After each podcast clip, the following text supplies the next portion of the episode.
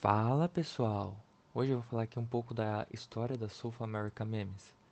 Ela teve início em 15 de setembro de 2015, começou como um grupo de amigos, depois cresceu um pouco e foi derrubada pelo Facebook. Gabriel Félix, atual dono da South America Memes, ou abreviando a Sam, ergueu a página no Facebook e a fez crescer novamente. A Sam já teve diversas páginas de memes no Facebook, é, porém a maioria foi derrubada, né? É, eles sempre deixavam algumas páginas extras como um backup, já que eles imaginavam que suas páginas principais iriam cair, né, por direitos autorais. O nome South America Memes estar em inglês ao invés de português, que seria o comum para uma página brasileira, Aconteceu porque eles queriam usar do nome para obter mais popularidade, pois páginas no Facebook, em inglês, faziam um tremendo sucesso. E queriam criar memes nas duas línguas, o que não aconteceu e porque os memes em inglês não faziam tanta popularidade aqui pro Brasil, eles não atraíram um público gringo. Então a página ficou só em português.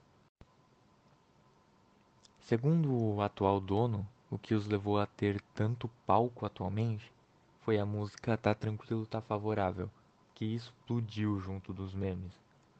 Além de músicas pegas de parceiros, eles têm músicas originais que viraram sucesso em todo o país. All Guys foi uma música criada por um dos administradores da South America Memes, Alessandro Santos, e virou sucesso no Brasil inteiro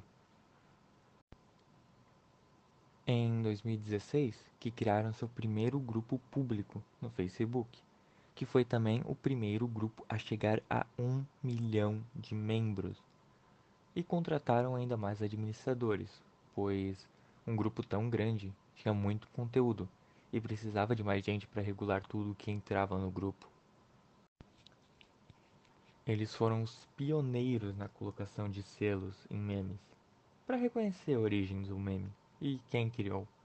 O famoso cópia não comédia que fez com que a popularidade da Sam disparasse, já que dava o devido crédito a ela dos memes criados. Agora, todos sabiam de onde vinham os memes compartilhados. A Sam ficou ainda maior nesse período. E com a grande popularidade do funk, os memes de funk começaram a bombar ainda mais. Logo, todas as plataformas estavam com meme de funk e a Sam era a principal criadora de tais memes. Inclusive, a música Malandramente ganhou muita popularidade pelos memes criados por ela. No seu auge, a Sam criou um grupo secundário para criadores de memes menos experientes, o Lixeira Memes.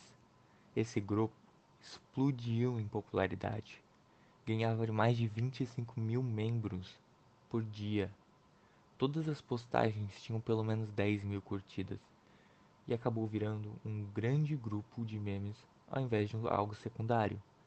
Houve um momento em que o Lixeira Memes se tornou maior que a própria Sam, mas teve o mesmo destino que suas outras páginas no Facebook.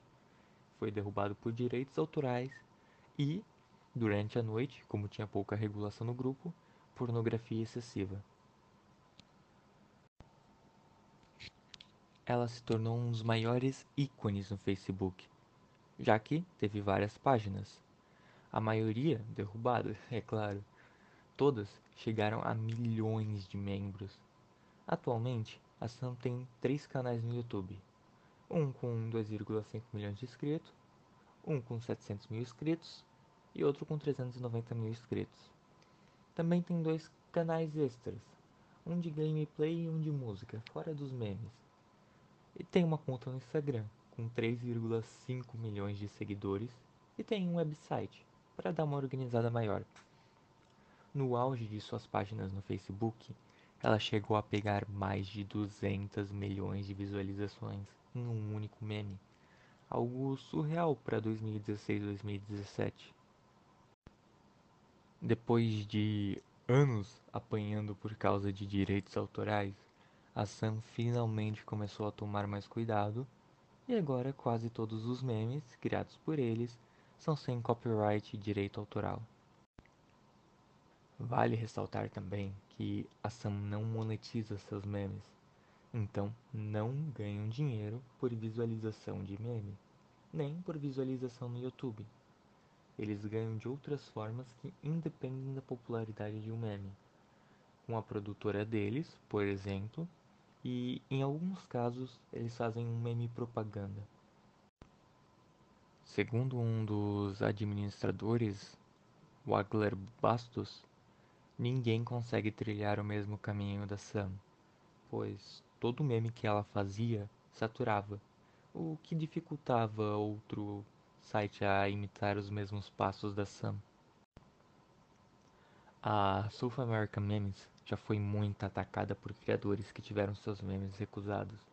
No seu momento de maior popularidade, recebiam dezenas de milhares de memes por dia e recusavam grande parte deles. Isso resultou em raiva por parte daqueles que eram recusados. E aí veio a popularização do shitpost. Esses criadores usavam do shitpost para atacar a Sam e faziam tremenda popularidade. Com o crescimento da Sam, houve um crescimento nos haters e na fanbase de haters que usavam de shitpost. Nesse período, o shitpost iniciou sua jornada ao topo Porém, né, o shitpost já estava no Facebook desde 2010. E o que seria esse shitpost?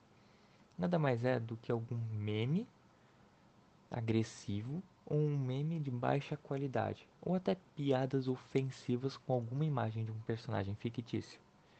Também podem ser algumas trollagens ou ironias em forma de meme.